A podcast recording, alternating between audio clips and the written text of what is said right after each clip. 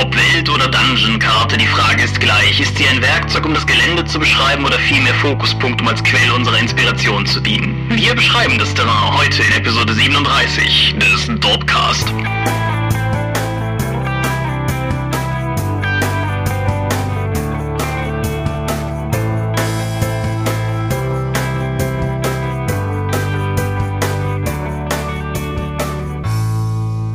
Hi und herzlich willkommen zu Episode 37 des Dorpcast.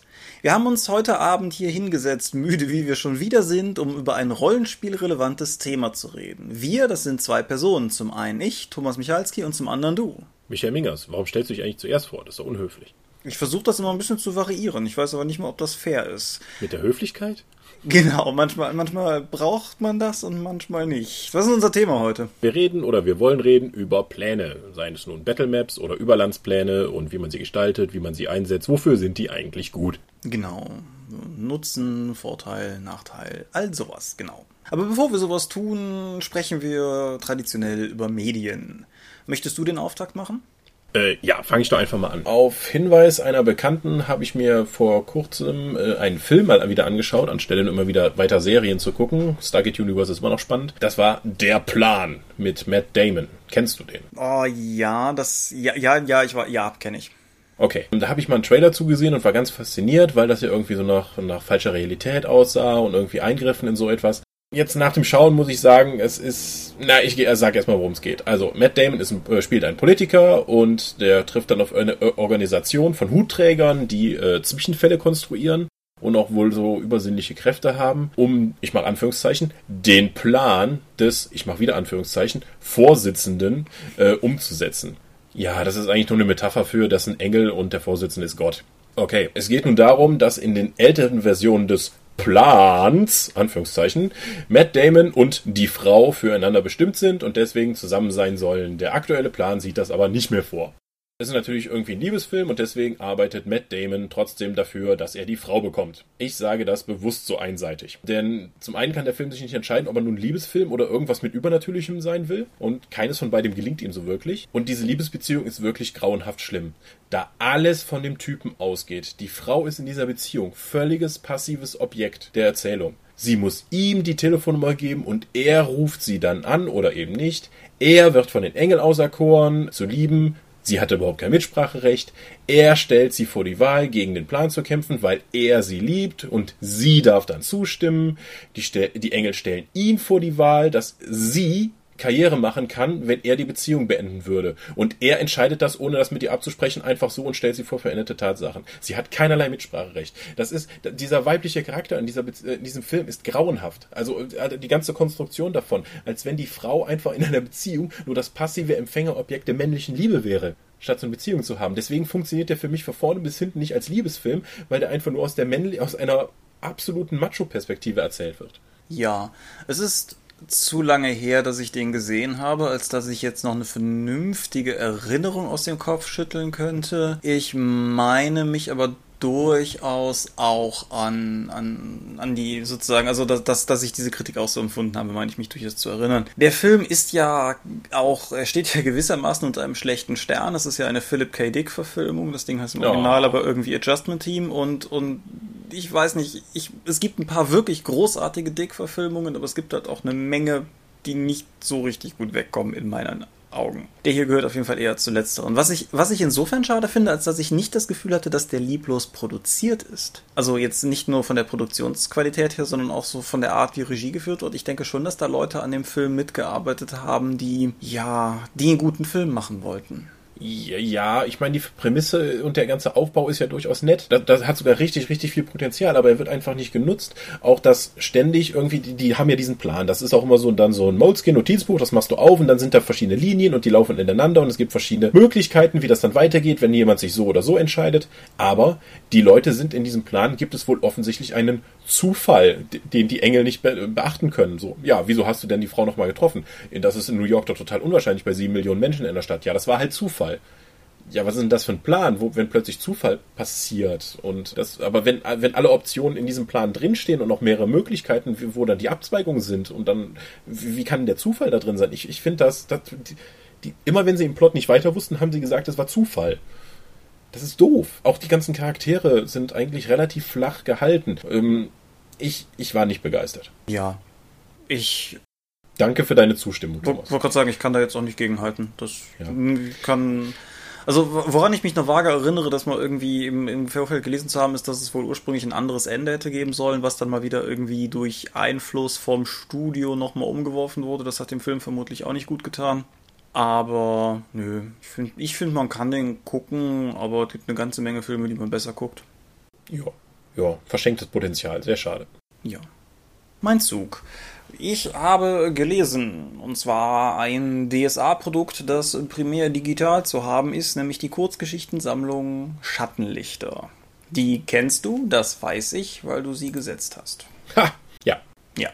Das Ganze ist sozusagen das Supplementär-Literaturprodukt zu Garrett Box, analog zu der Kurzgeschichtensammlung, die der Dunkle Zeitenbox tatsächlich beilag, und analog zu der Das Echo der Tiefe Anthologie, die zu, ja, zu was war die? Bahamuts Ruf. Ja, kann gut sein. Auf jeden Fall Ja, so wie in di- diesem Abenteuerband zum blutigen See aus der Splitterdämmerungszyklus. Genau. Das Schattenlichter ist umfangreicher als das Echo der Tiefe. Ja, so doppelt so umfangreich. Genau, Amazon schätzt bei der Kindle-Edition 139 Seiten. Das Ganze gibt's für 5 Euro und damit macht man meines Erachtens einen relativ guten Deal. Die meisten Autoren in der Anthologie kennt man, wenn man im Aventurien-Umfeld unterwegs ist, sogar doppelt. Da gibt's die hier oft genug erwähnte, gedisclaimerte, für gut befundene Judith Vogt plus Ehemann. Plus Ehemann? Hat der mitgeschrieben? Bin ich jetzt gerade tatsächlich überfragt. Kann ich ja nicht sagen. Judith auf jeden Fall. Dann gibt's, was weiß ich, Ivy Demetel hat entsprechende Geschichte beigesteuert und Mike Chivik groß hat eine Geschichte beigesteuert. Alles in allem auf jeden Fall eine, eine Menge, eine Menge Leute, die ich persönlich auch durchaus gerne lese. Der Titel deutet schon an, Schattenlichter, dass sich das Ganze eher so ein bisschen den dunklen Seiten von Gareth zuwendet. Das heißt, es gibt relativ viele Diebe und Betrüger und es werden ein paar Messer gestochen und so.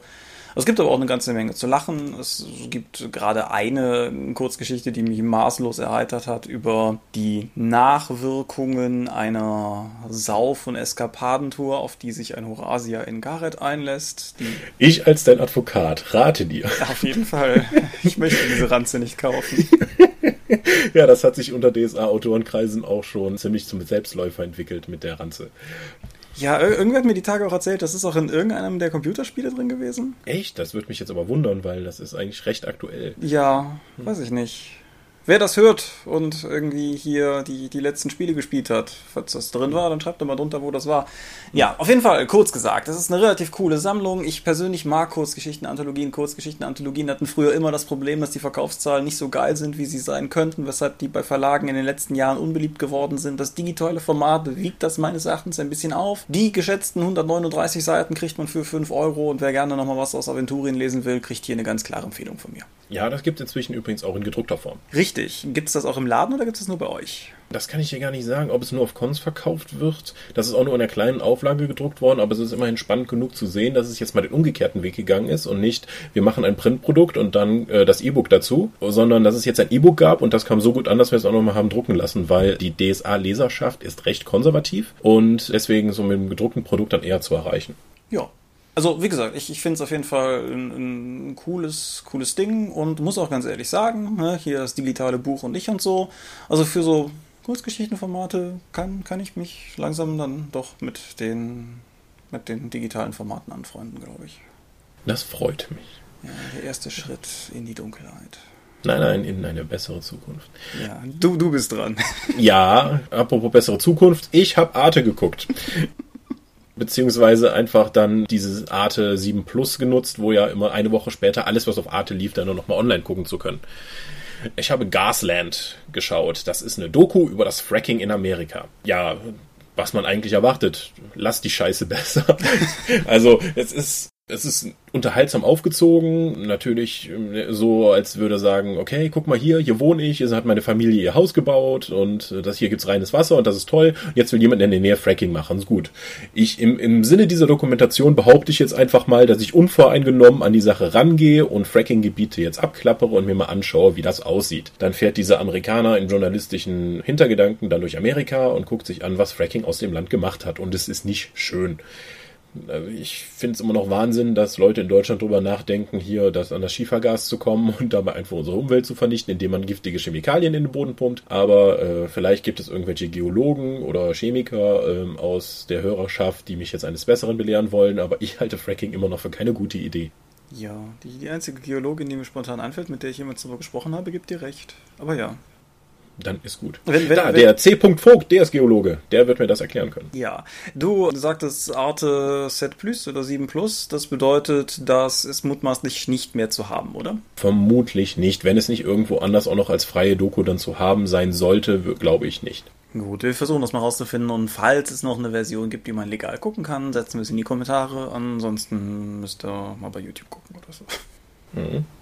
Dann mache ich weiter und bleibe in Aventurien, da wo nicht gefrackt wird, und begebe mich an die Quelle des Nagrach, wo man darüber streiten kann, ob klares Wasser fließt oder nicht. Die Quelle des Nagrach ist eines von drei DSA-Beta-Abenteuern, die zusammen mit dem DSA-Beta-Grundregelwerk erschienen sind als gedrucktes Produkt für ein Apple und ein Ei für 7,95 oder eben als gratis PDF, die wir unten dann auch verlinken. Es ist das Bornland-Abenteuer der drei Abenteuer und war vom Lesen her eigentlich das, was mich am meisten angesprochen hat aus dem Wurf. Und da wir ja eine Runde haben, dazu gibt es ja auch das entsprechende Beta-Tagebuch auf der Dorp, wo jetzt an dem Tag, an dem wir das aufzeichnen, also für euch vor ein paar Tagen der aktuelle Teil zu erschienen ist. Auf jeden Fall, wir wollen alle drei Abenteuer spielen und haben mit dem hier begonnen. Und um hier nur ein kurzes Feedback zum Abenteuer selber zu liefern, meine Meinung zu dem Abenteuer ist unfassbar zweigeteilt. Auf der einen Seite, die erste Hälfte des Abenteuers ist toll. Die Spieler können relativ frei ermitteln, die Bornland-Atmosphäre wird super transportiert. Es gibt eine große Menge Sagen und Legenden, die so nebenher passieren, was ja zum, zur Bornland-Atmosphäre auch immer zuträglich ist. Das Rätsel, was irgendwie so im Hintergrund schwelt, ist spannend und macht neugierig und man will wissen, was dahinter steckt.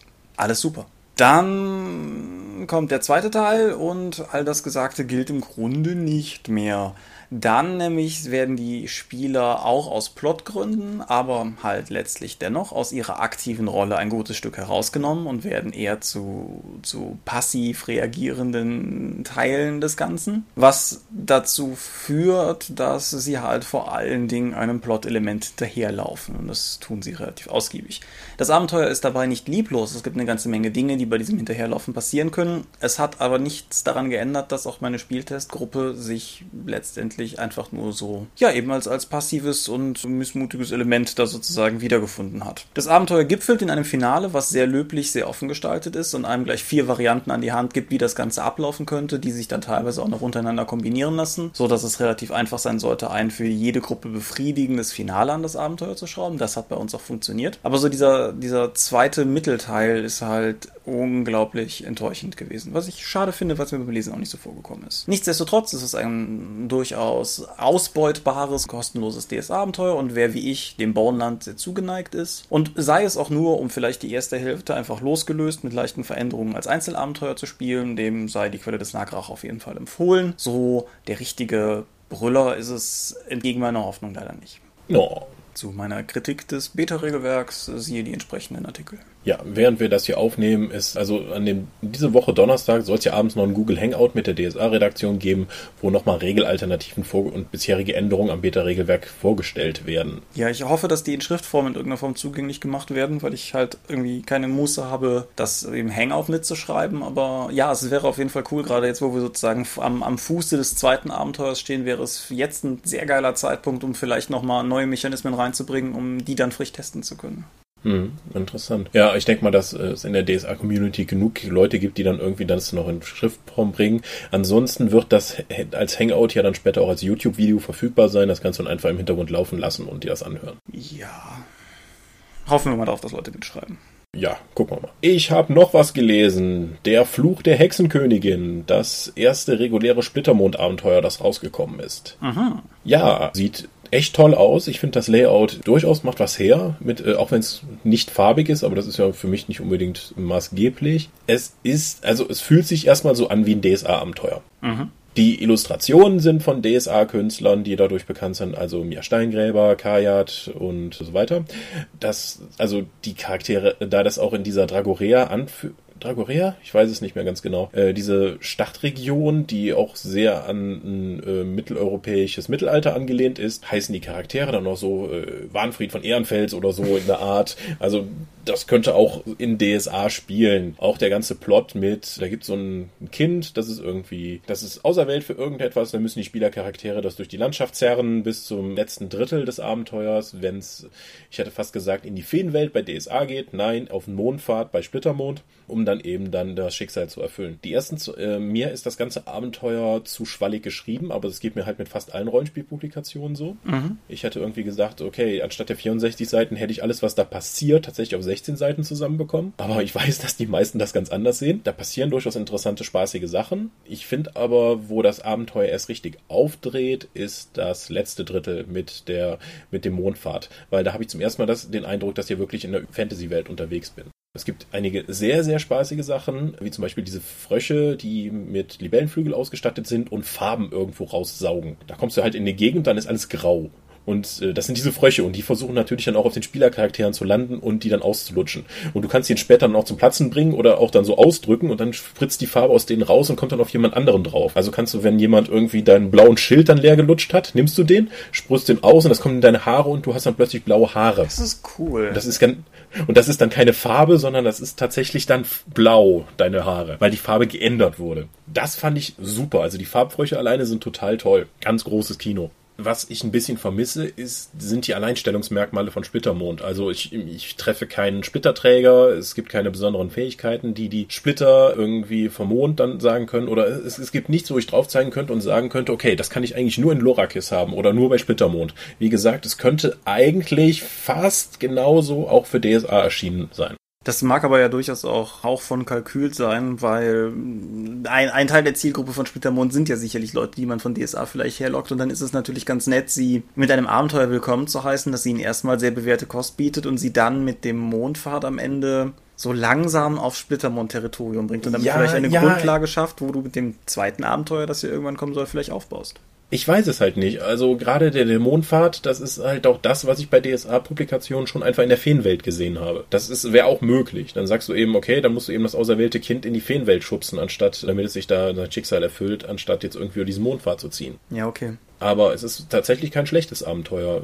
Nur mh, hm, am Anfang, also mir ist es zu viel Geschwalle. Also ich hätte äh, mit Savage Worlds oder so einfach so zusammengestrichen, dass es in äh, zwei, drei Spielabenden zu spielen wäre. Ja, das mit dem Alleinstellungsmerkmal ist so eine interessante Debatte, die auf so vielen Ebenen im Splittermond immer wieder geführt wird. Und ich bin halt immer noch an dem Punkt, an dem ich ganz klar sage, ich weiß gar nicht, ob Splittermond ein Alleinstellungsmerkmal braucht. Alleine die Tatsache, dass es eine eine deutschsprachige, deutsch geschaffene Fantasy-Rollenspiel-Marke ist, gibt ihnen, glaube ich, einen, einen gewissen Vorsprung, weil so viele gibt es davon halt auch einfach gar nicht. Und, und wenn sie es einfach schaffen, konstant Produkte rauszubringen, gibt es vermutlich auch einfach genug Leute, die sie gelockt kriegen, weil für diese Leute Splittermond beispielsweise geiler ist als zum Beispiel DSA. Ich sehe mich da allein aufgrund der Regeln nach wie vor nicht wirklich als Zielgruppe, obwohl ich die Welt wirklich cool finde. Aber ich könnte mir halt vorstellen, dass es auch genauso anders ist. Ja, das werden wir ja sehen. Auf jeden Fall mit der Flut der Hexenkönigin machst du jetzt nichts komplett falsch würde ich sagen. Äh, was mir noch sehr gut gefallen hat, ist die Struktur des Abenteuers, weil du am Anfang und am Ende nicht nur jedes Kapitel, sondern tatsächlich jede Szene dann hast. Wo spielt das? Worum geht es in der Szene? Was müssen die Spieler erreichen und was muss ich als Spielleiter rüberbringen? Oh, das ist cool. Ja, und am Ende gibt's dann nochmal eine Zusammenfassung davon. Das finde ich von der Struktur total großartig. Das dürfen bitte gerne auch viele andere übernehmen. Das ist tatsächlich interessant, ja. Mhm. Bitte mitnehmen, andere äh, Abenteuerautoren. Ja. Gut, dann, wir sind heute relativ rollenspiellastig in unseren Medien, ich insbesondere, denn ich habe noch ein Rollenspielprodukt. Fantastisch. Mein D&D 5 Players Handbook ist endlich da. Es ist allerdings heute gekommen, was meine Möglichkeit, tiefgreifend zu kommentieren, noch immer einschränkt. Aber zumindest sind wir ab jetzt im Dropcast an einem Punkt, wo wir beide was haben, worüber wir reden können. Deshalb nur so ein ganz, ganz brühwarmer erster Eindruck. Was mir grundsätzlich erstmal aufgefallen ist, ist dass ich es schön finde. Ich finde tatsächlich, ich finde das Layout ansprechend. Ich finde, es könnte ein Schuss übersichtlicher sein, aber dafür kann, glaube ich, weniger das Layout was, als teilweise eher so die, die Textmenge pro Abschnitt oder so. Aber das mag auch einfach jetzt nur beim ersten Mal. Ich habe halt beim ersten Blätter ein paar Mal Sachen nachschlagen wollen und dann über Index und Seite aufschlagen immer noch relativ wühlen müssen, ohne dass es mich direkt angesprungen hat. Ich finde das Artwork ziemlich cool. Ich mag den Stil, den sie so im Großen und Ganzen gewählt haben. Dieses Wasserfarben, ich mache mal einen Entwurf und mal mich irgendwann bitte zu Ende Stil. Ja, ich finde das, find das eigentlich ganz angenehm. Ja, okay. Was mir, was mir am, beim, beim Drüberlesen direkt sehr gut gefallen hat, ist, dass es sich sehr stark als das D&D-Ding mit den ganzen Settings positioniert. Ich kann da jetzt nicht für die vierte Edition sprechen, weil die kennst du viel besser als ich, aber sagen wir mal, die dritte Edition ist ja doch im Großen und Ganzen immer eher, die Regelbücher waren sehr neutral mhm. und dann hast du mal Greyhawk oder so vielleicht referenziert. Ja, das haben die halt als die Vanille-Gottheiten immer so genannt, um dann eben auf irgendwas zu referenzieren zu können. Aber ich hatte ja schon drüber erzählt, dass irgendwie hinten im Spielerhandbuch selbst für ein halbes Dutzend verschiedene D&D-Settings Götterlisten drin sind und äh, selbst für nordische und römische Mythologie. Ja, aber auch zum Beispiel bei diesem, wie du deinen Charakter ausgestalten kannst, Kapitel, dass sie einen Forgotten Rams Charakter und einen Dragonlance Charakter, letztere auf jeden Fall, ich glaube aber auch beide aus entsprechenden Romanen genommen haben und gesagt haben, so hier, das ist ein Rogue mit diesen und jenen Ausprägungen oder das ist ein Fighter mit Rogue Ausprägungen und das ist ein Fighter mit Rogue Ausprägungen, guck mal, wie unterschiedlich sie sind und die sind aus folgenden Settings. Das ist halt sich da ganz klar dass halt auch, dass du, dass Illustrationen drin sind, wo du drauf guckst und denkst, Mann, das Dark Sun. Dass es halt viel mehr dazu steht, was es ist und weniger versucht, neutral zu sein. Das hat mich auf jeden Fall angesprochen. Ich habe ein paar Regeleindrücke schon gehabt, aber ich denke, das machen wir einfach nächstes Mal, wenn ich sie vernünftig habe nachlesen können. Ansonsten nur noch der, der Hinweis, hinten ist eine Leseliste drin, die hat mir sehr gut gefallen, weil die ziemlich gut. Ich meine, klar, ne, es sind so die, die, die klassischen D&D eigenen Literaturdinger sind auch drin. Also irgendwie hier Era Salvatore ist natürlich mit den ganzen Drittsbüchern vertreten und Y. Sigmund sind mit den Dragonlance-Büchern drin und so. Aber es sind halt auch irgendwie, ja, Fantasy-Literatur-Klassiker wie, wie Fritz Lieber oder Lovecraft drin und äh, relativ neue, neue Sachen wie, wie heißt der Mann, Saladin Ahmed oder so ne? Auf jeden Fall der. Das ist, ich, ich weiß nicht, wen du meinst. Ja, ist ja auch egal. Aber ich finde auf jeden Fall cool, dass sie eine Leseliste dabei gefügt haben und dass es eine relativ offene und, und vielgestaltige Leseliste ist, weil irgendwie, keine Ahnung, also gerade früher, als irgendwie, wenn, wenn neue World of Darkness Bücher rauskamen, hatten die immer diese Leselisten vorne drin und die waren fast mit das erste, was ich aufgeschlagen habe, weil, es, weil ich damals gerade halt auch mit der Lesezeit, die ich als Schüler noch hatte, immer super begierig darauf war, neuen Input zu kriegen und habe halt auch viel einfach aus diesem Kram raus gekauft und gelesen. Und ich finde es schön, dass das Buch das halt auch macht, weil da halt auch einfach eine ganze Menge durchaus literarisch wertvoller Fantasy-Sachen genannt werden. Und gerade jetzt für Leute, die vielleicht tatsächlich mit D&D anfangen zu spielen, ist das da hinten schon mal kein schlechter Startkanon. Ich sage nicht, dass alles Wichtige drin ist, aber ich finde es gut, dass sie es machen. Findest du denn, dass sich D&D 5 an neue Spieler richtet, die überhaupt für das nochmal sinnvoll wäre? Mein Eindruck von D&D 5 war einfach komplett, dass es sich an Oldschool D&D Leute richtet. Oder halt die schon die, die, die wieder ein richtiges, Anführungszeichen, D&D spielen wollen nach der vierten und dritten Edition. Ich denke, denke nicht, dass sich das ausschließt, oder? Also ja, natürlich das, das, also ich finde halt auch, was ich mal letztes Mal gesagt hatte anhand deines Fotos, ich finde die AD&D-Anmut des, äh, der, des Covers und der, der Seitenaufmachung und so weiter ist auf jeden Fall irgendwie spürbar und so wenn, wenn ich da drin blättere, fühlt sich das auf jeden Fall viel mehr an wie mein D&D, als ich es bei der vierten Edition hatte, von der Aufmachung bis zu den Regelelementen. Aber ich finde nicht, dass das automatisch neue Spieler ausschließt. Ich finde, es sieht halt schon durchaus wie ein zugängliches Spiel aus. Ja, von der Zugänglichkeit würde ich zumindest von Regelseite auf jeden Fall zustimmen, weil du kommst sehr viel leichter rein rein. Es ist halt nur nicht meins. Ja, gut, aber das ist ja. Also wir können, wir können das ja nächstes Mal noch in eine vielleicht letzte Runde führen, wenn ich dann tatsächlich auch mal vernünftig haben drin lesen können oder so. Und ja. Ich habe das, was ich gelesen habe. Ich habe ja nur auch das durchgeblättert, was ich hier hatte. Ja. Okay, aber ja. Ich, dann, dann, damit zumindest mal beide stimmen, was zu denen die fünf gesagt haben, die hier immer reden. Wow. Hast du noch was Mediales? Nee. Dann könntest du über Cons sprechen. Ja, genau. Ich war vorletztes Wochenende, wie angekündigt, auf dem Manticon, zumindest einen Tag. Hab da ein bisschen rumgehangen, hab äh, Joe Haldeman dabei zugesehen, wie er ein Zunftblatt durchgeblättert hat. hab Markus zugehört, wie er irgendwie die Versteigerung geleitet hat mit jede Menge obskurem Kram, der mich alles nicht interessiert hat, weil das alles viel zu alt war. Oder World of Darkness. Ja, das ist halt, die Starkenburg ist immer noch eine total tolle Location. Es waren praktisch schon alle Runden belegt, als ich da war. Es waren wohl um die 60 Leute als Übernachtungsgäste da. Das ist also auch nicht wenig. Ich habe mir dann beim Mittagessen noch den Bauch vollgeschlagen. Leider mussten wir zurückfahren, bevor es mit dem Grillen losging. Aber ja, Manticon kann man auf jeden Fall mal sich geben, gerade wenn man das Bedürfnis hat, ältere Spiele zu spielen. Ich wollte gerade fragen, dass die Ausrichtung ist ja durchaus immer noch das Manticore Verlagsprogramm und die alten. Ja, gute Spiele sterben nie, heißt glaube ich die Tagline. Mhm. Oder alte Spiele sterben nie. Ich glaube gute. Ja, wer weiß. Wie heißt nochmal der, der Coverzeichner da von den ganzen äh, Einsamer Wolf Büchern? Gary Chark. Genau. Äh, der war bei der Versteigerung der absolute Knaller, weil er immer wieder gesagt hat, wenn irgendwie Abenteuerspielbücher von Ian Livingston oder sowas kamen und ja, äh, ja, wenn er die ersteigert, dann unterschreibe ich für ihn auf jeden Fall. Da äh, signiert dann rein und äh, das habe ich total super Sachen gesehen. Der Hexenmeister vom Brandenberg. Ian Livingston hates this book. Gary Chuck. total großartig. Also ein großer Spaß. Alle Leute, alle Leute, die da waren, hatten echt gute Laune. Die wussten halt genau, was sie erwartet und ja. Es ist übrigens, kann man auf jeden Fall mitnehmen. Es ist gute Spiele sterben nie. Ja, dann ist ja gut. Ja. Wer jetzt irgendwie das ganz interessant findet und bis jetzt nicht wusste, dass es die Manticon gibt, vom 21. bis 23. August 2015 wird es dann auch wieder eine geben. Wer also jetzt denkt, oh cool, dann, ne, dann könnt ihr euch das jetzt direkt schon mal in den Kalender reinschreiben. Genau. Außerdem, nächstes Wochenende, während wir das hier aufnehmen, ist, läuft sie vielleicht noch, wenn das Ding online gibt. Es sollte aber zu spät sein, um noch dahin zu kommen. Die Krähencon in Kräfeld läuft dann auch noch. Ja. Wie ich gehört habe, ist dieses Jahr jede Menge Battletech vor Ort. Es wird Savage Worlds geben. Die Dorp hat diesmal keinen Stand vor Ort, weil keiner von uns sonst Zeit hat, sich darum zu kümmern. Ich werde auch nur am Samstag da sein und dann gucken wir einfach mal. Ja, nichtsdestotrotz ist die Krähencon eine, eine coole Convention und die Jahre, die wir da waren, bin ich auch immer gerne da gewesen, obwohl es ja durchaus eine der kleineren Veranstaltungen ist, hat mir auch sozusagen nie um die Anreise nach Krefeld leid getan. Das ist halt tatsächlich bei uns ein, ein großes Wust an anderen Verpflichtungen, die uns da alle rausgrätschen, allen voran Tom, der immer noch im Ausland weilt. Und ja, also wenn, wenn ihr, wenn ihr das jetzt hört und es ist Sonntagmorgen und ihr seid in Krefeld, dann schafft euch doch mal noch darüber, weil eigentlich lohnt sich das eigentlich immer. Ja, jetzt bist du natürlich in der Pflicht, den Podcast Sonntag möglichst früh online zu stellen. ja, das ist äh, spannend, weil die Freigabe macht Tom und der ist in Japan, was auch immer das bedeutet. Ja, gut. Noch viele Grüße an äh, unseren Dorp Torben, der jetzt mal wieder Vater geworden ist von einer kleinen Paula.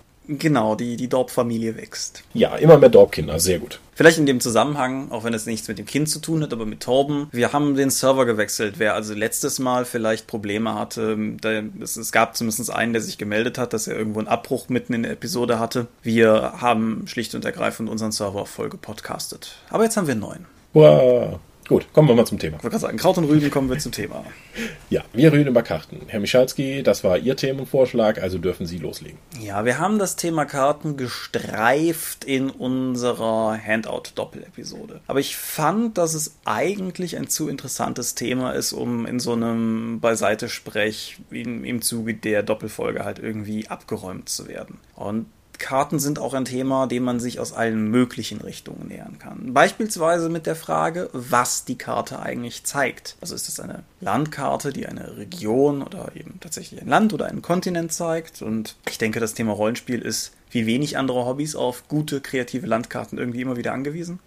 Es gibt Dungeon-Pläne, meinetwegen schematischer Natur oder aber gleichzeitig mit Spielansatz, was eben so die, die Grenzvariante zu den Metal Maps irgendwie markiert. Es gibt spezielle Spielleiterkarten, die man vielleicht in irgendeiner Form braucht. Also es gibt eine ganze Menge. Man kann Karten natürlich auch als Handout benutzen. Wie gesagt, es gibt eine ganze, ganze Menge, was so in die Richtung geht. Mal vielleicht so als Eröffnungsfrage, wie ist das mit dir? Wenn du leitest, benutzt du viele Karten? Ja, also bevor ich jetzt anfange, irgendwas über den äh, gemeinsamen Vorstellungsraum oder dass es ihn nicht gibt, in die Runde zu werfen, ja, eine Karte hilft natürlich immer wieder direkt, um den Leuten zu zeigen, guck mal, wir spielen, das hier ist komplett, sagen wir mal, das hier ist komplett Aventurien und wir spielen jetzt hier oben in der Region. Die ist besonders dafür bekannt, dass hier Orks leben, weil hier drunter ist auch noch das Mittelreich, wo ihr alle herstammt, deswegen wisst ihr, das hier oben ist gefährlich, bla bla. Damit die, dann hast du das zumindest schon mal räumlich verortet. Mhm. Das ist ein erster Schritt. Das hilft dir schon mal dann irgendwie, das in irgendeiner Weise festzulegen, bevor du, anstatt einfach nur zu sagen, ihr seid jetzt in dem Orkland, das ist da und da. Da kann sich ja erstmal keiner drunter was vorstellen. Ist das jetzt, äh, auf der Karte siehst du schon mal, das ist relativ flach, da gibt's keine großen Gebirge, das ist so die typischen Steppenorks, bla. Das heißt, es, du kannst durch einfach nur die Karte vorlegen, schon mal das Ganze in einen Kontext einbetten und die haben eine Vorstellung davon, wie es da aussieht, ohne dass du großartig erzählen musst, was mir immer sehr entgegenkommt, weil da kann ich denen das zeigen und jeder denkt sich seinen Teil. Mhm. Das finde ich schon mal sehr hilfreich. Ja. Wobei es auch ganz interessant ist, wie, wie, sagen wir mal, wie unterschiedlich sowas ausfallen kann. Ich meine, Landkarten sind jetzt vielleicht erstmal Landkarten, aber ganz konkreter Fall gestern in unserer DSA-Runde noch gewesen, nicht die DSA 5-Runde, sondern unsere Standard DSA 4-Runde. Da galt es, da, da, wir mussten eine Burg verteidigen und anstatt halt, dass wir jetzt irgendwie, sagen wir mal, einen schematischen Plan oder sowas von der Burg bekommen hätten oder so, hat uns der Spielleiter Achim aus dem alten Armorium Adariticum, dem DSA 3 Bogen- und Gebäudebuch, die Karten darin sind halt eher sowas wie Isometrie isometrische Zeichnungen anstatt wirkliche Kartenkarten. Und das war trotzdem ganz, ganz praktisch, weil wir hatten vor Augen, wie es aussieht. Die, dadurch, dass es mehr so eine isometrische Illustration ist, war der der, wie soll ich sagen, der Detailfaktor halt nochmal ein ganz anderer und das hat das Spiel auf jeden Fall immens bereichert, ohne dass es jetzt, sagen wir mal, direkt so eine, so eine strategische Wer steht wo Sache gewesen wäre, einfach nur um eben eine Vorstellung zu schaffen. Ja, äh, mal davon abgesehen sind die sind viele, viele Karten im Rollenspielbereich auch einfach optische, echte Hingucker. Es macht einfach Spaß, die anzuschauen. Ja, das auf jeden Fall. Und wenn du jetzt sagst, okay, hier, du hast schon diesen Grundrissplan aus dem, einem der zahlreichen Grundrissgeburgenbände von DSA, da gibt es irgendwie drei oder vier oder so, was obskur genug ist, die zu benutzen, dann, hat, dann haben zumindest alle die gleiche Vorstellung davon. Da kommt dann keiner auf die Idee zu sagen, ich schwing mich an dem Kronleuchter darüber, wenn irgendwie ziemlich offensichtlich das irgendwie so eine Art großer Rittersaal ist, wo kein Kronleuchter hängt, aber dann vielleicht große Dachbalken, wo man entlang laufen kann und so. Ja, also ohne jetzt wieder auf das Miniaturen geschubst Schubse auf der Battlemap zurückzukommen, es gibt dir einfach auch Möglichkeiten, an die du vielleicht vorher nicht gedacht hast, wenn du eine entsprechende Karte siehst. Ja, ich meine, das beginnt natürlich sozusagen auf der völlig abgewandten Seite der echten Hingucker, der alten Kuli-Striche auf Karo-Papier-Variante von Karten, was halt gerade jetzt in diesen kleinen Bereichen, irgendwie, wie sieht der Raum aus, wie sieht der Talkessel aus, wo wir gegeneinander kämpfen oder so, da, da tut's in der Regel natürlich auch irgendwie die Kuli-Zeichnung. Und das geht dann halt hoch bis zu wirklichen Kunstwerken. Hier, was weiß ich, die Karten, die Tobias Mannewitz teilweise mit Öl auf Holz gemalt hat. Das ist halt schon. Oder die ganzen DSA-Stadtkarten von der Hanna Müllmann. Ja. Die ja auch einzeln als Karten verkauft werden, weil Leute sich die in die Wohnung hängen wollen, weil die so attraktiv anzuschauen sind. Mal ganz von dem spielerischen Nutzen abgesehen. Weil es ist eine Sache, irgendwie zu sagen, Gareth oder die und die Großstadt in dem Fantasy-Reich hat eine Million Einwohner. Es ist was anderes, dann irgendwie eine Karte zu sehen, die das tatsächlich abbildet. Anders als zum Beispiel jetzt in diesem Pathfinder Drittanbieter-Ding von The Great City, wo mir auch vermittelt wird, dass es irgendwie eine Großstadt und du schaust auf die Karte und denkst dir, hm, da können aber eigentlich nicht mehr als 20.000 Leute drin leben, wenn ich mir das so anschaue. Das sind keine 400.000 aus. Das leben jetzt irgendwie 70 Leute in jeweils einem Einfamilienhaus. Ja. Was ist dir, was würdest du sagen, ist dir bei einer Karte wichtiger? Dieser immersive Aspekt, dass es hübsch ist und, und vielleicht auch ein bisschen Atmosphäre erzeugt oder tatsächlich erst einmal die schematische Funktion? Kommt darauf an. Also ähm, viele von den Karten liegen ja oftmals auch in zwei Varianten vor. Dass es irgendwie eine Spielleiterkarte ist mit einem Maximum an Informationen und dann eine Spielervariante der Karte, die eben nur einen Bruchteil der Informationen hat, die erstmal dann nur den Status quo darstellt, die dann von den Spielern später noch mit entsprechenden Informationen er ergänzt werden kann oder die sie sich selbst erarbeiten müssen. Mhm. Eine Karte dient für mich erstmal zur Orientierung, damit ich nicht, bevor der Autor, wie ich eben schon sagte, bevor der Autor jetzt irgendwie ewig lange dafür braucht, mir einen Raum zu beschreiben, kann er auch einfach mir eine Viertelseite darauf gönnen, wo die komplette Zeichnung zu sehen ist und dann kenne ich die Räumlichkeiten, um die es geht. Dann gibt es auch keine verschiedenen Interpretationen mehr davon. Mhm. Oder jemand stellt sich vor, ja, wie groß ist eigentlich ein, wie es bei dem D&D 5 Abenteuer meinte, ja, das ist angeblich die Wohnung eines wohlhabenden Bürgers und das Ding ist, was, was waren es, 20 mal 20 Fuß groß, also mh, hm, 6 mal 6 Meter? Hm. Das ist ein bisschen seltsam. Ja. Ja, ich finde, finde halt irgendwie, nämlich gerade was diese schematische Seite betrifft, finde ich es ganz interessant. Auf der einen Seite hast du halt sowas wie diese isometrische DSA-Karte, die ich erwähnte, diese Zeichnung von der Burg, die super Dienste geleistet hat. Und auf der anderen Seite hast du Sachen, die sich tatsächlich darum bemühen, sowas wie sinnvolle Blaupausen zu sein. Kennst du die alten AD&D-Karten? Im, ja, äh, wobei ich mir, wenn die mir so einfallen, gerade die, dieses Ägypten-Setting, was sie da hatten, das hatte auch so isometrische Karten. Mhm, richtig, aber was, was die halt hatten, waren sozusagen Floorplans, wie du die kennst, nur halt isometrisch gelegt. Mhm. Und das finde ich ganz furchtbar. Ich habe teilweise, weil das Kartenwerk der D20 Neuauflage der Dragonlance Abenteuer teilweise für die Tonne ist, habe ich die AD&D-Karten mit zu Rate gezogen und das macht mich völlig fertig. Ich bin ja nicht gut in räumlicher Vorstellung und wenn die Karte, die vor mir liegt, dann irgendwie so angeschrägt und über Eck ist, dann das sieht halt im Buch erstmal toller aus, aber bei der Nutzbarkeit musst du halt starke Abstriche machen, deswegen. Genau, es wirkt halt so ein bisschen so wie, was weiß ich, wer, wer Lego-Baupläne kennt die machen im Prinzip das Gleiche und es wirkt halt auch so ein bisschen, als wenn du dieses zusammengesetzte Dungeon-Gebäude hättest, das so auseinandergehoben wurde. Das wirkt toll, das ist für mich völlig unbedienbar. Aber, aber schön, dass du es auch so siehst. Vielleicht da dann auch die Frage an die Zuhörerschaft, ob, ob, ob das denen genauso geht. Mhm. Nee, ich mag ja die seit D&D 3 und dann auch mit D&D 4 noch extremer gemachten Battlemaps und so etwas einfach mit der Positionierung, damit ich genau weiß, so startet's und ab da geht's los und dann auch eingezeichnet, ach, guck mal, hier ist gefährlich, hier ist schwierige Bewegung. Aber da kommt wieder diese taktische strategische Bewegung ins Spiel, die ich so sehr schätze. Das ist natürlich jetzt bei D&D Next oder so etwas komplett irrelevant, weil es werden keine Miniaturen mehr eingesetzt und die Akt und die tatsächliche Positionierung ist nicht so relevant wie bei einer Battle Map. Strategische Bewegung kann aber auch außerhalb des Kampfes relevant sein. Wenn du jetzt an der eine Ring denkst mit den oftmals gepriesenen, warum auch immer, äh, Reiseregeln, die auch Splittermond übrigens hat. Mhm. Da kann man also auch, wenn man dann irgendwie auf Reisen geht und sagt, okay, das, guck mal hier, hier, wenn wir durch uns diese Hexfelder oder durch dieses Gebiet bewegen, das ist gefährlich, deswegen ist die Probe um so und so viel erschwert und in gefährlichen Gebieten ist bei einer misslungenen Probe passieren halt folgende Sachen auf dieser Tabelle. Das kann sehr spannend sein und einfach auf einer Karte den, die Route zu planen, gehe ich jetzt, wenn du direkt vor dir liegen hast, gehe ich jetzt hier außen rum und wir brauchen irgendwie zwei Wochen länger, dafür ist das der sichere Weg oder gehen wir hier durch die rote durch das rote Gebiet, was, was sehr viel gefährlicher ist, aber dafür können wir abkürzen. So, so diese, diese Entscheidung, dieses strategische Planen anhand einer Karte finde ich durchaus sehr spannend. Ja, auf jeden Fall. Ich finde interessant, dass das auch was ist, was eigentlich seit Urzeiten irgendwie vorhanden ist, also sowohl in Deutschland als auch in Amerika. Ich habe ja die PDF-Auflage von den Orkenhorde-Abenteuern für Ulysses neu gesetzt, weil, weil da keine Layout-Dateien mehr vorhanden waren. Und die machen das ja noch ganz aktiv. Die haben ja tatsächlich noch hier Erkundung des Orklands ganz, ganz groß mit, mit halt entsprechend genau diesen Aspekten drin. Hm, ja, das ist wie die Festung ähm, die Festung in den Grenzländern. Wie hieß das Ding auf Deutsch? Keep on the Borderlands. Ja, ja, oder jetzt auch ein bisschen aktueller bei Pathfinder die Königsmacher-Kampagne. Das ist ja diese Hexploration, wo du dann dich von Hexfeld zu Hexfeld durchbewegst und manchmal triggerst du dann ein Event, äh, triggerst ein Event, tolles Deutsch, äh, löst du dann ein Ereignis aus oder eben nicht, oder du würfelst, um dann ein Zufallsereignis doch zu holen, oder du triffst auf jeden Fall dort den weisen Eremit. Das kann sehr spannend sein. Das kann aber auch ziemlich langweilig werden. Ja, ein, ein Beispiel denke ich, das müssen wir jetzt vielleicht ein bisschen erklären, aber du weißt wahrscheinlich schnell, was ich meine, wo es nicht funktioniert hat, war das Western-Abenteuer, was ich auf der Drakon 6 geleitet habe. Ja.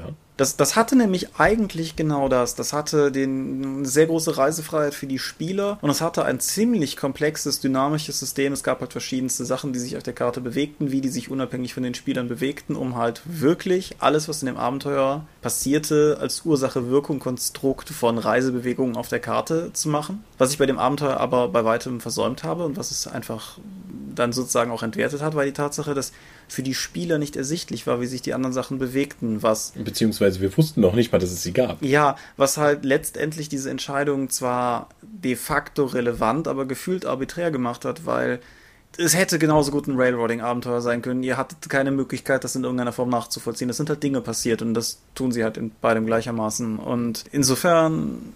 Ja, also jetzt mal von Spielersicht dazu sagen, es, es war für uns nicht ersichtlich, dass es auf diese Weise funktionierte, dass mhm. es eben diese Aktivierungszonen gab, wo das, die eben dieses Ereignis ausgelöst hätten. Weil am Ende sind wir, glaube ich, von fünf möglichen Ereignissen an einem vorbeigekommen? Ja, irgendwie sowas. Wie gesagt. ja, und dann irgendwie so, ja, wo sind, war denn Abenteuer? Ja, das habt ihr nicht getroffen. Ja, schade. Äh, das ist irgendwie so wenig befriedigend für alle beteiligten Personen. Ja. Das war halt ein Testballon. Gerade, gerade auf einem Con-Abenteuer. Ja. Ich meine, das war natürlich großteilig eine Runde unter Freunden, insofern war das, mhm. aber, aber trotzdem, ja klar. Also das war ein Testballon, um dieses, das mal so ein bisschen auszuprobieren und das Ergebnis ist auf jeden Fall, dass es nicht, nicht unbedingt trivial ist, so etwas zu konzipieren, dass es tatsächlich auch für alle Beteiligten irgendwie dann einen Nutzen bringt. Ja. Wie, wir, wir haben das schon mal in der vorigen Episode gestreift, ich bin mir gerade nicht mehr ganz sicher welche, aber egal, ich frage einfach nochmal, wie handhabst du Dungeon-Karten? Die werden äh, Normalerweise haben wir das immer raumweise bei D&D aufgezeichnet, weil dann eben dann ein Encounter da gespielt wurde, da gab es irgendwas zu sehen und dann eben ging es nur noch um die taktische Bewegung davon. Grundsätzlich kann ich aber sagen, du hast die Karte und dann wird die halt Teil für Teil dann aufgedeckt, je nachdem, wo man lang geht, damit die Spieler nicht den kompletten Dungeonplan von Anfang an sehen wollen. Weil sonst geht nämlich der, das wichtige Element der Erkundung einfach komplett verloren, wenn die direkt alles sehen können. Ja, auf jeden Fall. Ja, ich kenne noch andere Leute, die das richtig oldschool machen, die sagen dann eben, der Spielleiter zeichnet überhaupt keine Dungeon-Karte. Das wird einfach nur über Beschreibungen gemacht und dann hat jemand in der Gruppe halt die total relevante und wichtige und vertrauensvolle Aufgabe des Kerkerzeichners. Der muss dann anhand der Beschreibungen des Spielleiters dann nachvollziehen, wie man eben geht. Ich habe keine Runde erlebt, die das tatsächlich so gemacht hat. Bis jetzt. Ich stelle mir das auch wahnsinnig schwierig vor. Ich habe das erlebt bei der AD-Runde, in der ich damals war. Und das funktioniert tendenziell so lange, wie alle Räume aus Squares bestehen, halbwegs. Solange du halt auf Karo-Papier oder Millimeterpapier zeichnest, geht das noch. Selbst da ist das schon schmerzhaft, aber es geht irgendwie noch. Wo es dann halt wirklich zu einer Qual für alle Beteiligten wird, ist ab dem Moment, wo nicht alles aus rechten Winkeln besteht. Was ja in alten D&D-Abenteuern eher selten der Fall war. Weil die Welt ist ja eckig. Das geht das kommt so drauf an.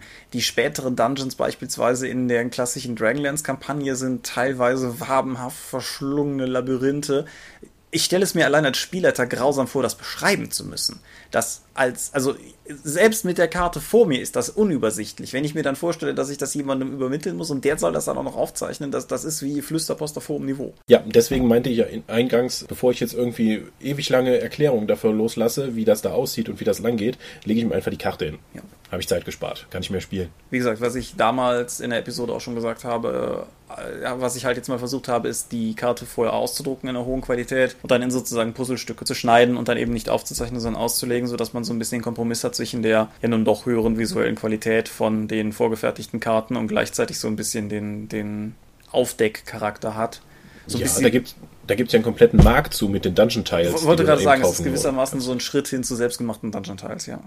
Ja. Ich habe jetzt auch noch bei YouTube eine Videoreihe gesehen, da hat jemand mit einfachen Mitteln dann aus Pappe eingehende Dungeon Tiles gemacht, um eben so zumindest einen Teil 3D-Effekt zu haben. Die haben halt keine hohen Wände, sondern nur so dann äh, mehrere Pappschichten an der Seite hoch, damit du dann die Illusion hast, du weißt, da ist eine Wand, aber die behindert dich nicht beim Spielen. Die haben es richtig krass in den Spielbeispielen, die sie dann auch gezeigt haben, gemacht, weil es eine interaktive Sichtlinie gab. Die haben nicht über Squares gemacht, sondern über Zollbewegung. Dann hatten die immer so eine Kordel dabei, wie weit die tatsächlich sehen können und haben die dann um die Figuren gelegt. Also so ein richtiger Fog of War sozusagen. Ja, so richtig. Wow, das wäre mir viel zu aufwendig, aber mhm. es ist, das, ich denke, sowas kann einfach ein Computer sehr viel einfacher lösen. Aber ich finde die Idee sehr spaßig. Was ich halt durchaus, ich denke, das ist fast selbsterklärend, aber was weiß ich, äh, wenn, wenn die Spieler in Raum 3 sind und keiner mehr in Raum 1, dann sehen die natürlich auch nicht mehr, was in Raum 1 passiert. Ich, ne, also so insofern finde ich Wahrnehmungsbereiche schon irgendwie relevant, aber ich käme jetzt auch nicht auf die Idee, mit Sichtlinien zu arbeiten, wenn es jetzt nicht gerade einfach konkret um, um die Ecke geht oder so. Mhm.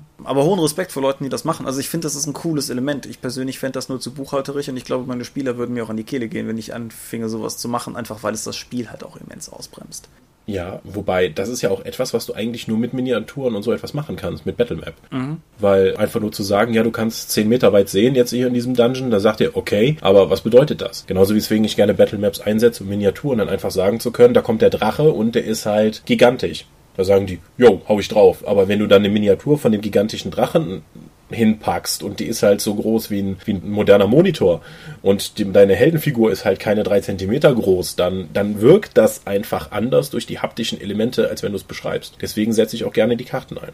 Ja, ich habe, es gibt ein, ein, ein einziges D&D-Abenteuer von mir auf der Dorp zum Download, da habe ich das ja mal mit Hörradien, also Akustik versucht, wo sozusagen Bereiche auf der Karte markiert sind und wenn innerhalb dieser Bereiche was passiert und die sozusagen andere Bereiche überschneiden, dann werden Wachen im Nebenraum bereits alarmiert. Wäre mir von aus heutiger Sicht eigentlich auch schon zu aufwendig. Also das ist tatsächlich was, wo ich sagen muss, da bin ich nicht hart genug, um das durchzuziehen. Ja, die klassischen Dungeon-Abenteuer sagen ja dann auch immer wieder, okay, wenn hier in dem Raum gekämpft wird, ist der Magier im nächsten Raum, bereitet er sich schon mal folgende Sprüche vor und wartet und erwartet die Spieler. Ansonsten haben die eine Überraschungsrunde. Das ist dann halt nur in den speziellen Fällen, wo es relevant wird, dann dabei stehend und nicht mehr mit so getriggerten Events, wie du es jetzt gesagt hast. Ja. Wobei das mit dem Vorbereiten natürlich insofern ganz interessant ist, wenn man so Belagerungssituationen hat in beide Richtungen. Ich habe jetzt halt das mit der, mit der Burg schon gesagt und auf der anderen Seite hatten wir es in der DNSA 5 Runde, dass die Spieler sich an ein Räuberlager annäherten und sich nicht sicher waren, ob sie schon entdeckt wurden oder nicht und dann halt irgendwie eine unbekannte Anzahl noch in der einen Hütte da sich befand und so. Das, das war, denke ich, schon ganz nett. Weil, also auch ohne eine richtige Battlemap, einfach weil das Gelände bekannt war, die Spieler sich überlegen konnten, von wo sie sich nähern, wer wie wohin geht und so, das, das funktioniert halt auch durchaus eigentlich ganz gut. Mhm. Worauf ich aber eigentlich hinaus wollte, das, oder wolltest du gerade was sagen? Ja, ich wollte einfach mal fragen, benutzt du dann nur vorgefertigte Karten oder zeichnest du auch selber? Ich zeichne eigentlich erfahrungsgemäß mehr selber. Okay. Also, also wenn es sowas ist wie ein Dungeon jetzt, wo ich einfach weiß, die Spieler kommen in Dungeon, Dragonlance ist da mein üblicher Verdächtiger, dann sehe ich zu, dass ich die Karte irgendwie vorbereitet habe. Aber wenn jetzt sowas ist wie dieses Räuberlager, dann fühle ich mich wohler, wenn ich das einfach vor Ort, bevor die Charaktere da sozusagen eintreffen, auf dem Blog skizziere und den Spielern dann rausgebe weil es flexibler ist. Mhm. Und das, also ich habe bis jetzt da auch, glaube ich, in unserem Haufen noch keine, keine wirklichen Beschwerden bekommen, sage ich mal. Wäre das für dich denn ein Problem, wenn du jetzt eine vorgefertigte Karte verwendest und ein Spieler fragt, kann ich das und das machen, obwohl das nicht eingezeichnet ist? Würde, was würdest du dann sagen? Weil dann, dann die Karte ist ja eigentlich schon festgelegt, so wie es da steht. Würdest du dann diese Freiheit vermissen, die deine Skizze dir gibt, weil du dann noch Sachen ergänzen kannst? Möglicherweise. Also es kommt ein bisschen drauf an. Auf der einen Seite, hm, keine Ahnung, wenn, wenn jetzt irgendwie, es ist das besagte Räuberlager und da ist irgendwie Buschwerk auf der Karte eingezeichnet und dann fragt mich ein Spieler, ist da vorne nicht auch noch ein Baum und da ist dann keiner, dann ist da auch keiner. Wenn es jetzt, sagen wir mal, ein Raumplan ist und der Spieler fragt mich, gibt es am Tresen irgendwie Flaschen und auf der Karte sind keine Flaschen eingezeichnet, dann wäre mir das eher wurscht. Mhm. Verstehe. Also ich weiß das ja aus meiner Spielleitererfahrung, dass ich meistens dann an den Vorgaben klebe und je detaillierter die Vorgaben sind, desto schwieriger fällt es mir noch dann Freiheiten dazu zuzulassen. Mhm. Was ich seltsam finde, aber das war eine Selbsterkenntnis von meiner Spielleiterseite aus. Also du, du hast für dich selber festgestellt, dass es für dich ein Problem ist, gegen diese Vorgabe zu verstoßen. Ja. Egal wie implizit die war. Ja. Selbst wenn ich mir vorgenommen habe, immer diesem Sag ja, wenn der Spieler das irgendwie haben möchte, oder es gibt ja auch genug Spiele, wo du dann irgendwie einen Schicksalspunkt oder so ausgibst und dann ist halt die Sache da, die der haben möchte. Ich mache das meistens dann auch noch ohne Schicksalspunkte, sondern einfach, wenn der Spieler meint, das ist cool und ist das da, dann ist das da. Je konkreter aber die Vorgabe ist, desto schwieriger fällt es mir von dieser Vorgabe abzuweichen. Mhm. Ich würde, glaube ich, also für mich tatsächlich sagen, es unterscheidet sich vor allen Dingen da in der Frage, ob das jetzt was Großes ist oder ob das ein Detail ist. Mhm. Was ist dann für dich wichtiger? Also die Freiheit ist dir wichtiger als die möglicherweise dann ästhetischere Karte, die jemand vorab für das Abenteuer fertig gemacht hat? Ja, ja, würde ich sagen. Mhm, okay. Also vielleicht dann tatsächlich lieber eine hübsche Illu, um die Szenerie zu beschreiben und dann halt eine gescribbelte Karte für die Spielpraxis oder so. Mhm. Das funktioniert, was wir jetzt besprochen haben, funktioniert in der Regel auch erstmal nur für die vorgefertigten Abenteuer. Wenn du selbst was machst, musst du auch selbst Kartenmaterial dann erstellen. Ja, oder du räuberst dich durch deinen Schrank. Oder du benutzt halt vorgefertigtes. Das, geht halt natürlich auch. Dann so, hey, guck mal, ihr seid schon wieder an der Paizo.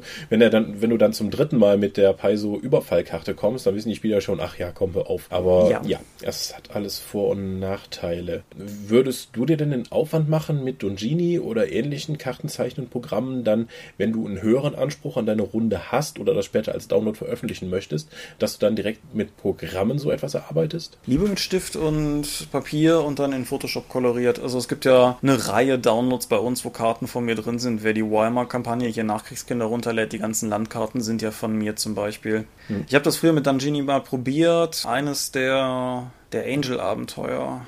Wie heißt denn das? Gejagte Jäger? Dass das, das nicht Motel heißt, auf jeden ja. Fall.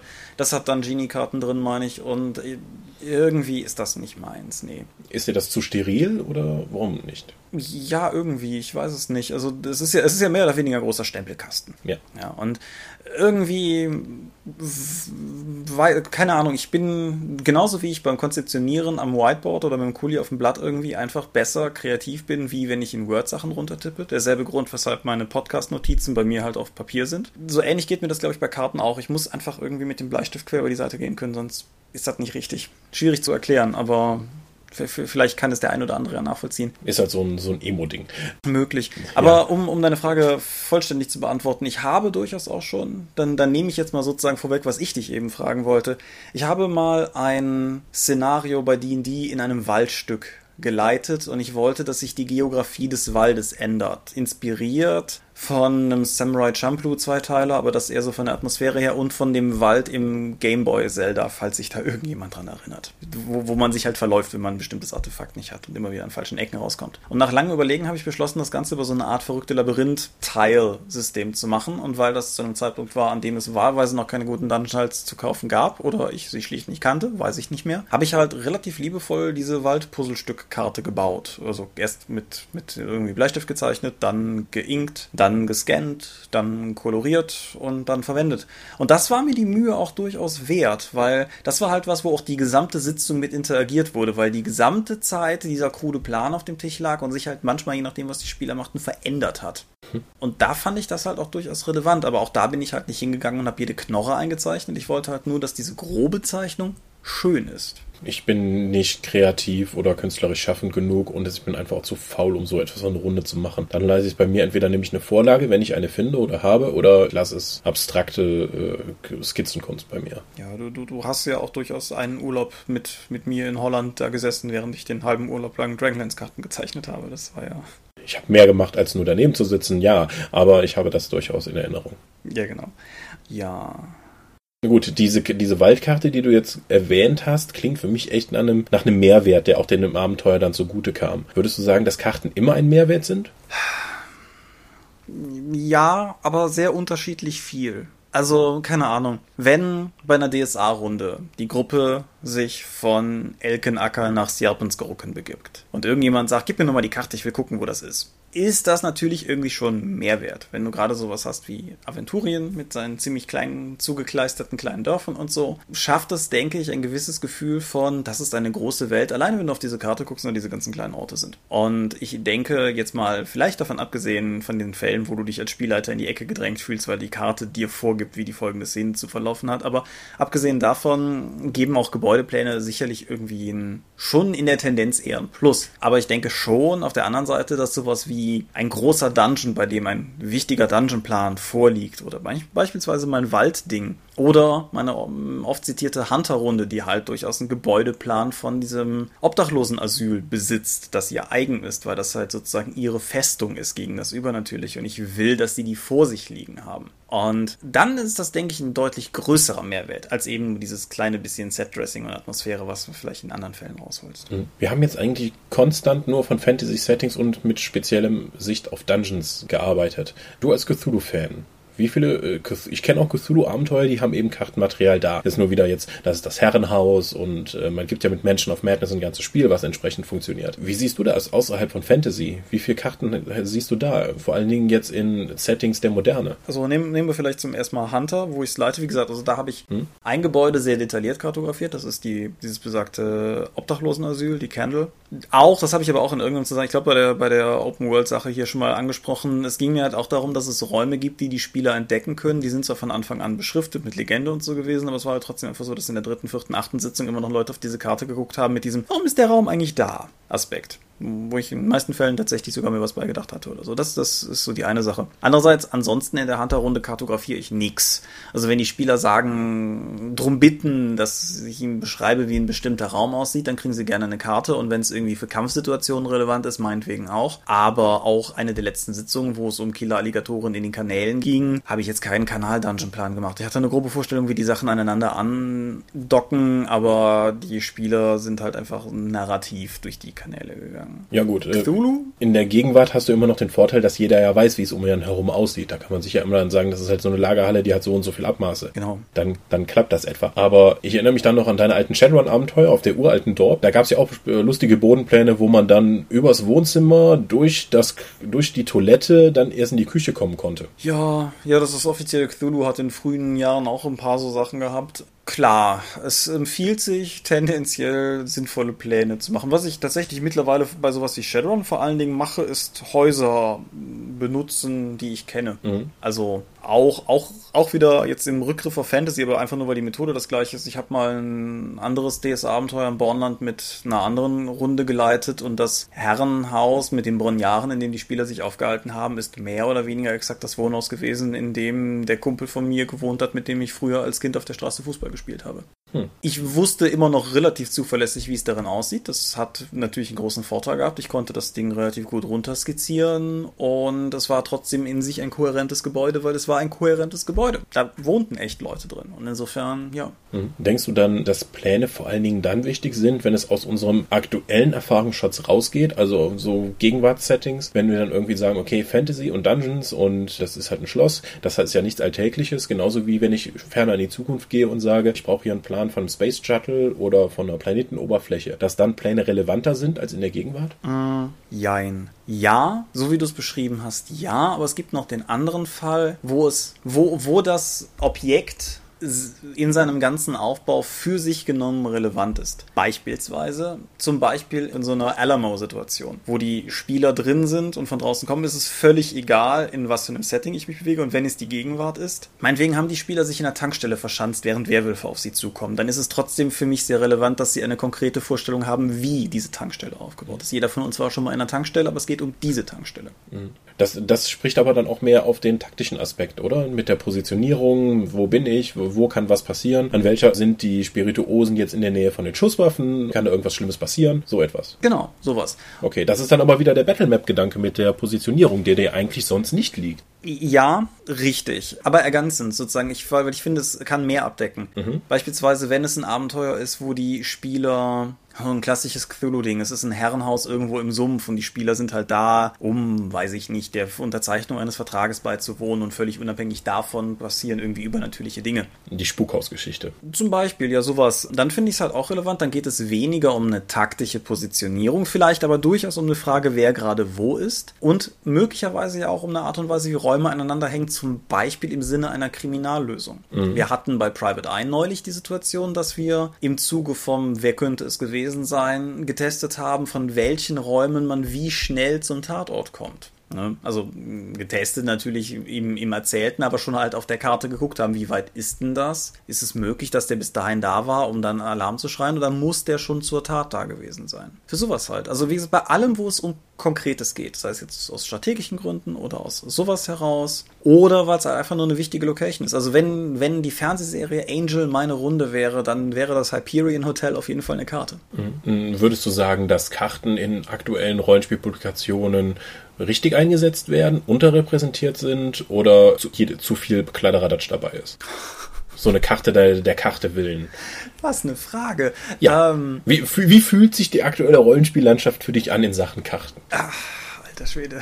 ähm, Unterschiedlich, würde ich sagen. Also, ah. na, nein, also es, es, kommt halt wirklich, wirklich, wirklich auf jedes einzelne Produkt an. Beispielsweise, ja, was weiß ich, hier die Quelle des Nagrach, wo wir eben drüber gesprochen haben, da ist eine Karte für den ersten Teil des Abenteuers drin, die fand ich ehrlich gesagt Murks, weil da ein paar Sachen sehr auffällig drauf eingezeichnet sind, die meiner persönlichen Meinung nach rein dramaturgisch eher so im zweiten Schritt auffallen sollten und nicht so nach dem Motto, ey, das auf der Karte, gehen wir da dahin. Und auf der anderen Seite halt unglaublich maßstabslos und schwammig und so. Auf der anderen Seite habe ich häufig das Problem mit Fantasy-Rollenspielen, wenn die Karten haben. Teilweise sind ja sehr so computergestützte, sehr detaillierte Karten, so dieser Pseudo-Fotorealismus, so Satellitenbilddeske Karten und so weiter waren ja auch durchaus mal in. Das ist mir halt auch irgendwie das keine Ahnung, für mich muss Fantasy ein bisschen ungenauer sein. Mhm. Nicht mal vielleicht unbedingt von der Ortslage, was weiß ich, DSA ist ja auch teilweise sehr spezifisch, wo jedes kleine Kaff liegt. Aber wenn ich das Gefühl habe, dass diese Karte eine realistische Abbildung von jeder Erhöhung des Gebirges und von jedem Baum ist, dann bringt mich das, weiß ich nicht, dann ist das für mich nicht zuträglich zur Fantasy-Atmosphäre. Mhm. Umgekehrt beispielsweise, das deutsche Cthulhu hat eine Menge echt gute Karten. Mhm. Es wird nichts verdeckt und es wird nicht pseudo-dreidimensional, aber die Räume haben trotzdem so ein bisschen sichtbare Wand, was es den Karten Kartenzeichnern ermöglicht, ein bisschen Dekoration unterzubringen und dadurch Atmosphäre zu schaffen.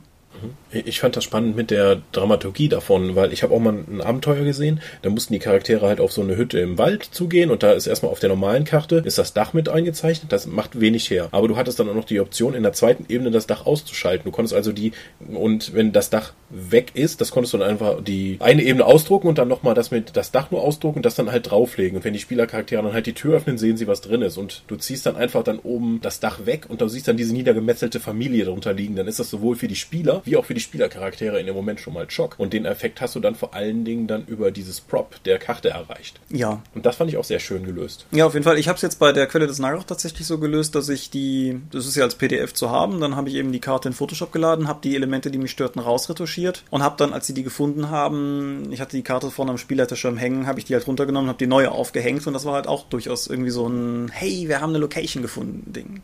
Vielleicht nicht so ein emotionaler Schockeffekt wie die niedergemetzelte Familie, aber durch halt auch so ein, so ein Hallo-Moment. Mhm. Also können wir festhalten, Karten sind eigentlich durchgängig eine Bereicherung und ja, sollten in wenigen Rollenspielpublikationen fehlen, weil sie meistens sinnvoll einzusetzen sind. Ja. Ich bin tatsächlich an diesem Punkt, wo wir jetzt gerade drüber sprechen, ganz gespannt. Ich habe jetzt äh, begonnen mit unserem Zeichner Markus hier bei der Dorp zu konferieren, was die Karte von Mystics of Mana angeht. Unser ja immer noch schwelendes Pen-and-Paper-Rollenspiel im Stil von Final Fantasy Secret of Mana und den ganzen anderen 16-Bit JRPG-Dingern sozusagen. Ich bin mal gespannt, ob wir da es schaffen, einen, einen, vielleicht einen, einen schönen Sweet Spot zu treffen zwischen einer sinnvollen Karte und etwas, was eben nicht zu präzise ist. Ja, wir werden sehen. Genau. Möchtest du den Sermon anfangen? Bevor ich das tue, noch der übliche Aufruf in die Kommentare.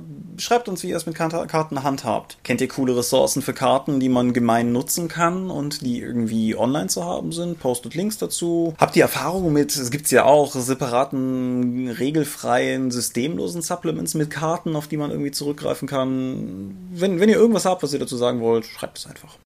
Wir sind die Dorp. Unsere Webseite findet ihr unter www.die-dorp.de. Folgen könnt ihr uns per RSS-Feed auf rspblogs.de oder via iTunes. Wir haben einen Bereich im Tunnelon, da könnt ihr mit uns chatten. Wir haben Accounts bei Facebook und Google Plus für die Sozialen und wir haben Accounts bei YouTube und Twitter. Unter @die_dorp erreicht ihr den Tom, unter @seelenworte erreicht ihr mich und Seelenworte ist auch der Name meines Blogs. Wir haben eine Pen-Paper-Convention namens Drakon, die wir gemeinsam mit dem Condra e.V. organisieren und unter Drakon... Am gleichen Wochenende wie die Buchmesse-Con, wo der Deutsche Fantastikpreis vergeben wird. Und eine Woche vor der Spielmesse. Und wenn ihr diese Seite aufrufen wollt, findet ihr unter drakon.condra.de. Ja. Alles klar. Ich wusste nicht, dass du schon fertig bist, sonst hätte ich dich nicht unterbrochen.